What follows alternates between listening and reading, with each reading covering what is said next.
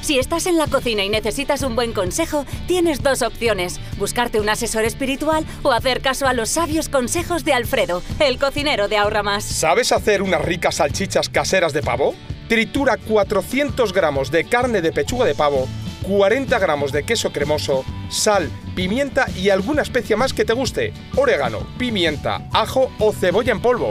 Por último, añade una cucharada de almidón de maíz. Cuando tengas una masa pastosa, extiéndela sobre film transparente, haciendo tiras alargadas con la ayuda de una manga pastelera de boca ancha. Después corta el film y envuelve las tiras girando los extremos como si cerrases un caramelo.